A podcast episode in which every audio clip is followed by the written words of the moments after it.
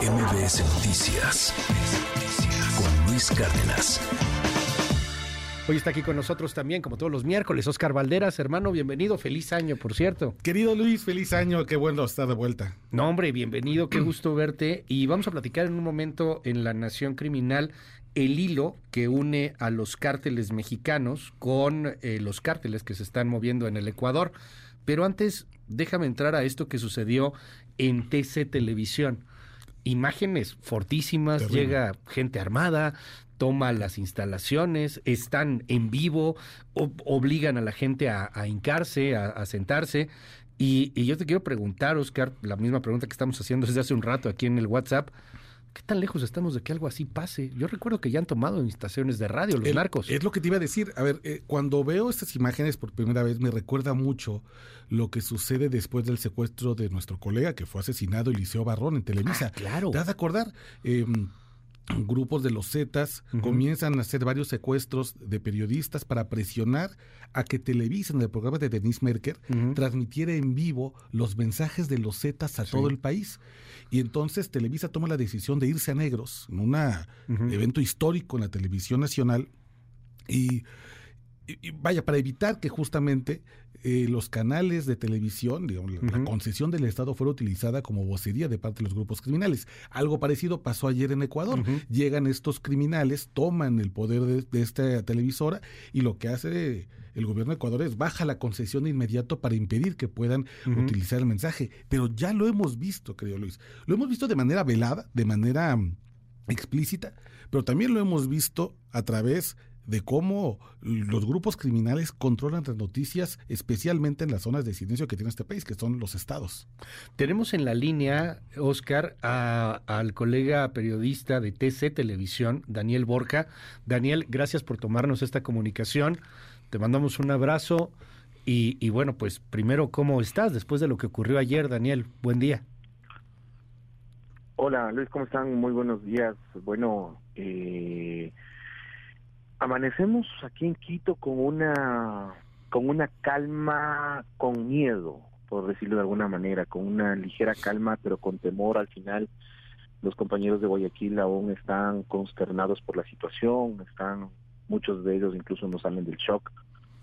Eh, se vivieron minutos 15 minutos de terror que fueron eternos 15 minutos en los cuales este grupo terrorista intentó generar pánico, generar terror, no solamente a quienes estaban en las instalaciones de TC Guayaquil, sino también al país entero, porque buscaron salir en el noticiero que más rating tiene a nivel nacional al mediodía, en la televisora que más gente ve, sino que intentaron amedrentar y irse en contra de todo, ¿no?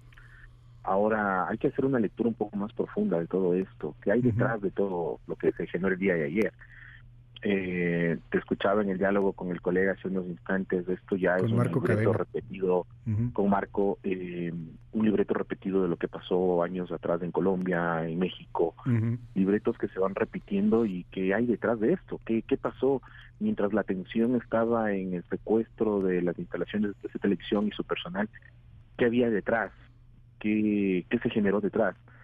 Eh, tal vez el, movilizaron a los a los fugados mm, de las cárceles, que entre ellos está Fabricio Colompico y, Adolfo Macías eh, alias Fito, líderes de organizaciones delictivas de estos GDOs que nos tienen en complicaciones de seguridad aquí en el país. Eh, tenemos situaciones de políticos prófugos de la justicia que están resguardados en, embajadas. Eh, uno de ellos, Jorge Glass. ¿Qué pasó? Hay muchas incógnitas que saltan detrás de todo esto y que preocupa al país, preocupa a la ciudadanía, porque ya no estamos hablando netamente solo de que es una ideología política en contra de otra y se acabó el problema y, eso, y es bronca de políticos y nada más. Estamos hablando de que ya son grupos armados, grupos terroristas que lastimosamente no hay que ocultar el sol con un dedo. Que están haciendo del caso Metástasis una estrategia, entiendo, eh, Daniel, por lo que me dices que hay detrás. O sea, viene esta sospecha, habrá que, habrá que esperar, habrá que ver, habrá que investigar. Tú eres un periodista de investigación muy destacado allá en, en Ecuador, en, en, América Latina, y, y, habría que ver qué pasó, ¿no? O sea, qué sucedió detrás de, de, esto. O sea, entiendo por lo que nos dices que esto pudo haber sido una cortina de humo, la, la toma de, de TC Televisión. ¿Una llamarada para distraer o algo? Especulo, especulo uh -huh. por lo que te digo. Claro. Ingresar a un medio de televisión, ingresar a una cadena, a un medio donde sabes que la policía va a intervenir, la policía va a estar pendiente y que al final los capturaron a todos. Uh -huh.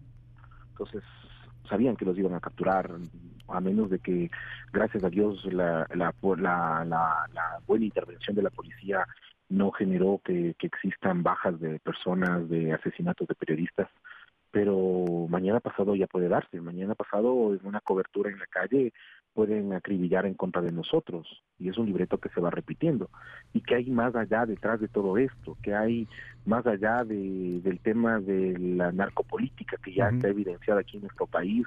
El caso Metástasis, claro. una, en el mes de diciembre evidenció toda esta trama de corrupción en el sistema de justicia y nexos de Leandro Noredo con políticos, con periodistas, con con jueces, con fiscales que lastimosamente nos tienen una claro. complicación bastante grave al, al, Ecuador.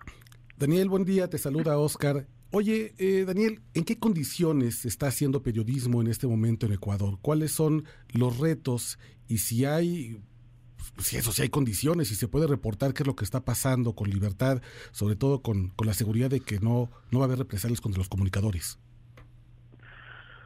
Mira, eh, ¿qué seguridad? Yo pienso que, que, que, que por más seguridad que, que, podamos decir, que podamos tener, que podamos resguardarnos, que podamos tener un chaleco, que podamos tener un, un casco antibalas de, eh, el periodismo hoy por hoy es un es una profesión de alto riesgo así como ser policía o ser militar.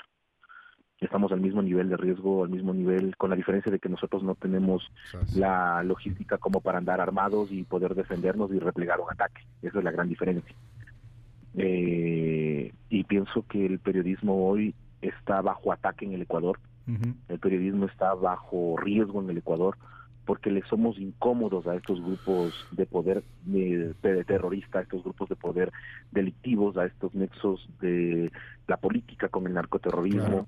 que nos tiene afligidos, ¿no? Pero pienso que lo peor que podemos hacer en este momento es quedarnos y, y tal vez puede claro. sonar a, a, a, valentía en, balon, en, en balontenarse y no tener miedo, pero ser paladín. Si, si nosotros callamos hoy ¿Qué, qué, qué, qué, qué país y qué futuro le dejamos a nuestros hijos. Oh. Y te hablo desde la perspectiva, yo soy padre, padre de dos hijos que me esperan en casa. ¿Te tocó Pero... vivir esto, Daniel, ayer? No, te, como te comentaba, sí. esto lo vivieron los compañeros de Guayaquil. Uh -huh. Ah, claro. Nosotros estábamos aquí en Quito, sí, claro. estábamos en medio de la transmisión uh -huh. y justamente yo estaba, eh, yo estaba en vivo, estaba transmitiendo en ese momento y se llevan la señal cuando ellos irrumpen en el C de Guayaquil. Entonces, sí, claro. Fueron Oye, minutos. Sí, ¿no? De, de angustia, muy, muy de angustia total. Déjame cerrar con, con una pregunta, eh, Daniel. Eh, aquí hay claramente varios círculos de poder que están en pugna, porque por un lado tenemos grupos del narco, que son terroristas, pero pues son del narco, o sea, tienen un interés no necesariamente de gobernar, pero sí manejan ahí el, el, tema del narcotráfico, son dos o tres grupos particularmente que se están, que se están confrontando.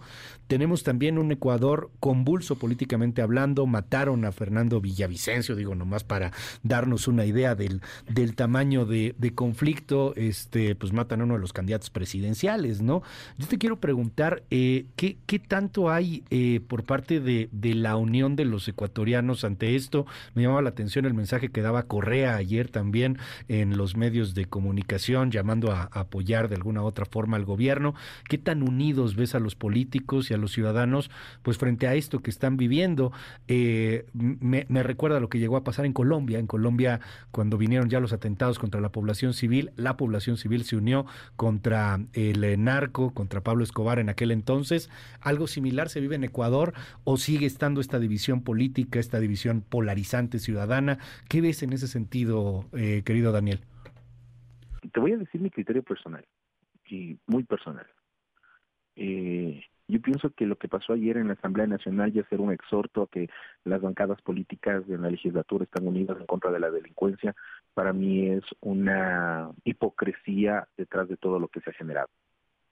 Es una hipocresía de la política en el gobierno, en el país, en, el, en, el, en, la política del país, y que al presidente Daniel Novoa eh, le toca afrontar esto y lo está haciendo y las decisiones que está tomando han generado estas reacciones y es porque él no se ha sentado en una mesa a negociar con el narcotráfico.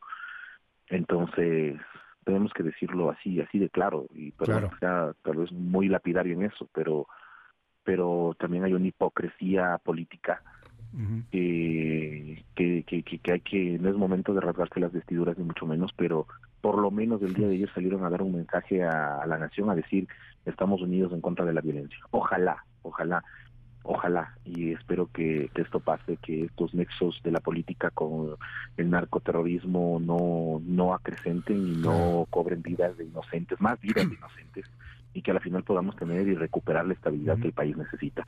Y que todos se unan en este respaldo a lo que necesita el Estado, porque hoy, hoy por hoy, el Ecuador tiene que estar unidos. Y yo pienso que en la calle, en las familias, en las casas, la gente está sintiendo ese ese sentido de unidad. Y yo es algo que lo repito todos los días los buenos somos más. Daniel, los no podemos dejarnos de hacer. Te mando un gran abrazo, gracias por tomarnos esta comunicación y por este testimonio y estamos en contacto si nos das oportunidad. Un abrazo y toda la admiración al gran trabajo que se está haciendo allá en Ecuador con los colegas. Gracias, Daniel. No, gracias a ustedes, gracias por estar pendientes y un abrazo fraterno a la distancia y, a pedirles que estén pendientes de lo que pasa aquí en el Ecuador. Ustedes van a ser nuestros portavoces de lo que llegue a pasar acá. Gracias. Es Daniel Borja, eh, periodista de investigación allá en TC Televisión en el Ecuador. Gracias, Daniel. ¿Cómo ves, Oscar? O sea, híjole. Mira, me quedo con esta parte, esta última que dice Daniel, que me parece muy importante. Si esto pasara en México, si lo que vimos en Ecuador se repitiera en los próximos meses, con toda la efervescencia que tiene el año electoral que siempre atrae la violencia, lo que yo menos quisiera escuchar de los políticos sería un discurso de unidad. Quiero, quiero el de autocrítica.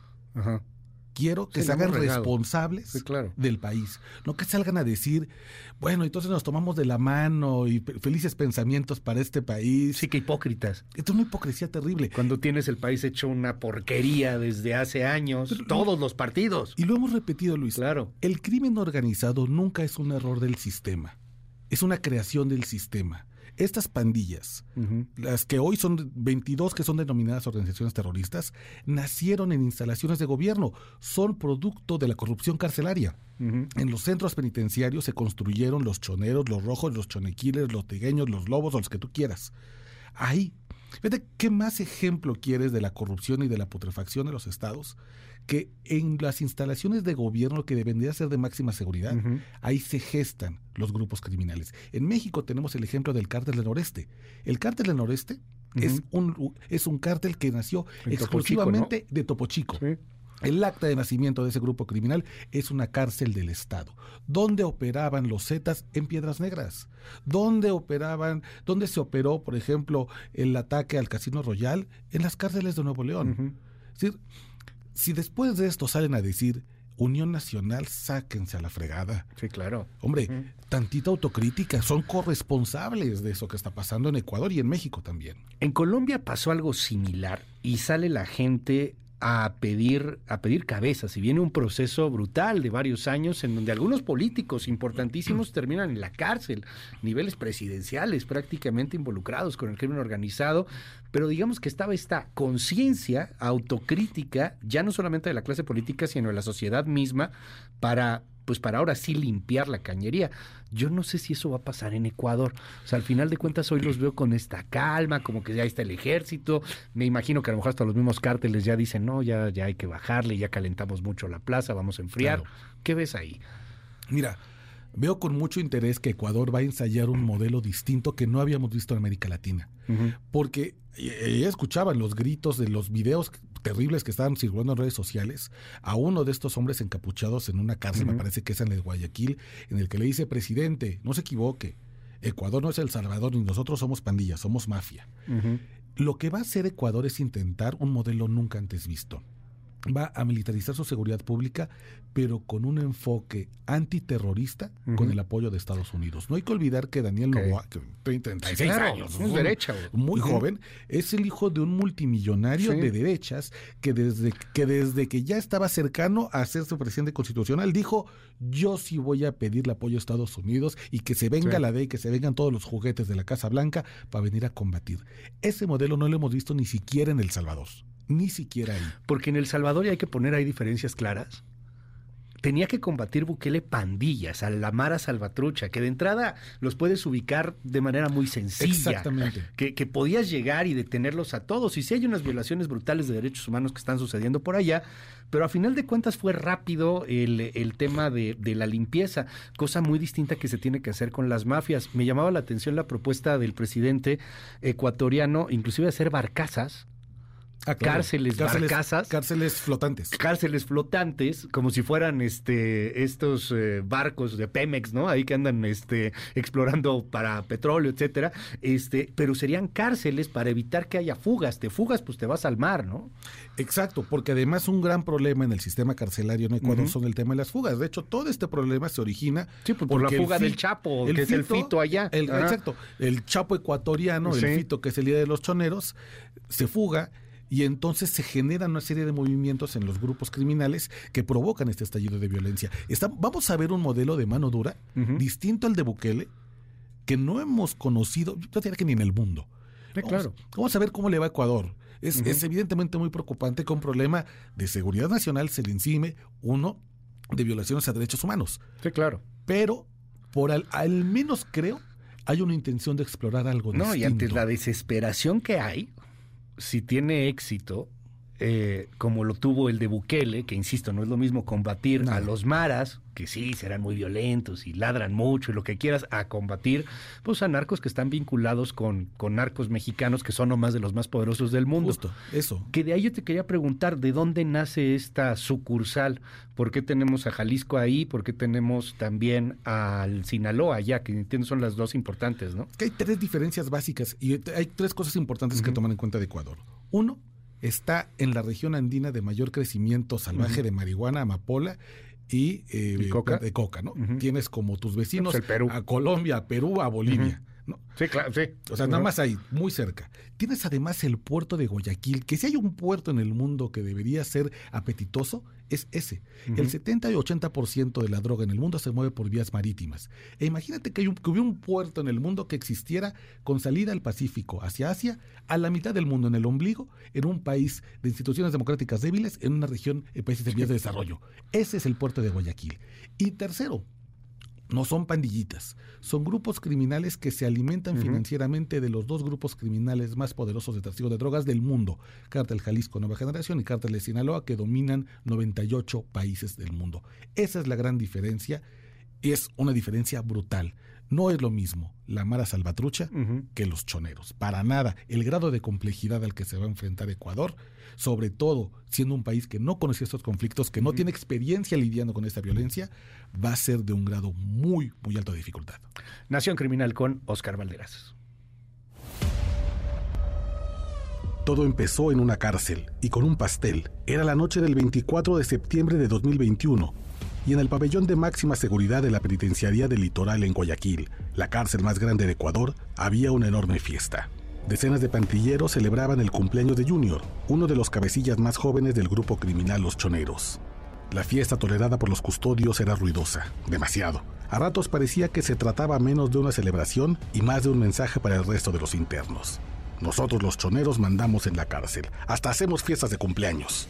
Pero el ambiente no estaba para provocaciones. Un año antes, el líder indiscutible de los choneros, Jorge Luis Zambrano, alias Rasquiña, había sido asesinado en un centro comercial. La ejecución había sacudido a la pandilla con acusaciones entre ellos de traiciones y deslealtades. Los choneros se dividieron y algunos, preocupados por ser los próximos engañados por sus amigos, se unieron a otras pandillas como los lobos y tiguerones. Desde entonces había tensión en la penitenciaría del litoral, como si los pasillos se trapearan con gasolina, listos para encontrarse con un cerillo, y el fósforo fue aquella fiesta de cumpleaños. La insolencia de los choneros provocó que lobos y tiguerones planearan venganza. Cuatro días después, a las 9.15 de la mañana del 28 de septiembre, se desató el caos que evidenciaría la influencia de los cárteles mexicanos. Los ofendidos llegaron hasta los pabellones 1 y 3 de máxima seguridad donde dormían los choneros. Ahí cortaron cinco cabezas. Luego fueron al sector 5 y mataron a 19 más con machetes y granadas. Los choneros respondieron con todo su arsenal guardado en la prisión. Para cuando el orden se restableció, 119 internos fueron asesinados brutalmente. De inmediato, el motín fue calificado como el más sangriento en la historia de Ecuador. El ejército ocupó la cárcel por unos días. Luego, como suele pasar, la masacre dio paso a la normalidad, pero la calma no había vuelto a la cárcel de Guayaquil. Dos meses después, entre el 12 y 13 de noviembre de 2021, otra decisión de los choneros, ahora los chorikillers, organizaron y ejecutaron otro motín ante la mirada pasiva de los guardias. De nuevo, las Fuerzas Armadas recogieron cuerpos apilados. Eran las huellas del odio entre pandilleros cuyo único idioma es el poder y el dinero. El saldo terminó en 65 muertos. Pero lo peor, lo más macabro, apenas estaba por verse. Aleccionados por la estrategia de terror del cártel de los Zetas, que innovaron en el mundo criminal al grabar los asesinatos de sus rivales y publicarlos en redes sociales, los pandilleros ecuatorianos también usaron los teléfonos que habían metido de contrabando a la prisión para registrar sus atrocidades y difundirlas por el país. Después de noviembre de aquel año, circularon con fuerza esos videos que sorprendieron a un país que alguna vez fue considerado de los más pacíficos en América Latina. Las autoridades ecuatorianas no podían dar crédito a lo que veían. Los asesinatos eran más brutales en video de lo que retrataban las actas de defunción. Uno en particular estremeció a personal de la Fiscalía General del Estado de Ecuador. Un hombre, moribundo, puesto de espaldas en alguna celda, suplicaba piedad a un verdugo que le sacó el corazón del pecho y lo mordió con júbilo. Las comisuras sangrientas de aquel chonero le daban un aspecto de guasón de carne y hueso, pero sin humanidad a la vista. Esa brutalidad nunca se había visto en Ecuador. En los últimos años sí habían crecido los registros de decapitados y acribillados, pero no eso. ¿Dónde habían visto los fiscales ecuatorianos semejantes imágenes? La respuesta llegó rápido. En México. En México. Con esa preocupación en mente, las investigaciones se aceleraron para encontrar el financiamiento y adiestramiento externo de las pandillas ecuatorianas, que pasaron en menos de cinco años de dolor de cabeza nacional a herida potencialmente mortal para el Estado. Las pesquisas confirmaron que los choneros estaban aliados con el cártel de Sinaloa y los lobos con el cártel Jalisco Nueva Generación, y que los cárteles no solo les dieron el know-how para traficar drogas y corromper autoridades, sino para matar con excesiva brutalidad. A partir de entonces, se sabe, ya al menos la mitad de los 22 grupos criminales designados desde ayer por el gobierno ecuatoriano como terroristas tienen ligas con los cárteles mexicanos, quienes enseñaron a sus socios ecuatorianos que desde una cárcel se puede incendiar a un país entero. 9 con 44 minutos. Oscar, antes de despedirnos, hoy estás en la primera plana de Milenio de nueva cuenta. Sí, afortunadamente ahí estamos con eh, un perfil sobre el gavilán. ¿Quién es el gavilán? El gavilán es un, es un tipo terrible, un asesino, que ha sido por muchos años el terror de Petatlán.